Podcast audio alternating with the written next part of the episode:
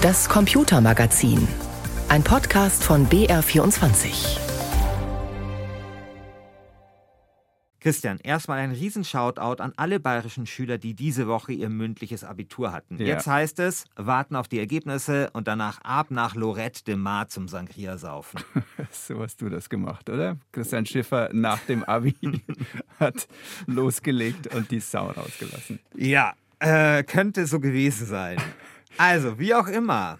Nicht nur die bayerischen Schüler mussten diese Woche über oder in den letzten Wochen über den bayerischen Abituraufgaben brüten, sondern auch die Wunder-KI ChatGPT. Auch die musste ran und zwar in den Fächern Deutsch, Mathe, Ethik, Geschichte und Informatik.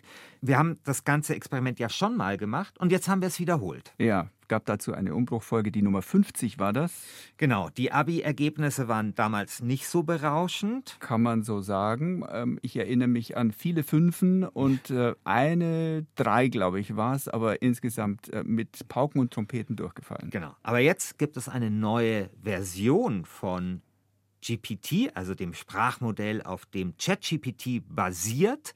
Und da dachten wir uns, hey, lass doch die KI nochmal ans bayerische Abitur ran. Vielleicht fällt es diesmal ja besser aus. Und ob die KI sich wirklich steigern konnte, das erfahrt ihr in unserer aktuellen Folge von Umbruch. Ihr findet uns überall, wo es Podcasts gibt, unter anderem auch in der ARD Audiothek. Schaut bei uns vorbei, euer Christian Schiffer. Und euer Christian Sachsinger.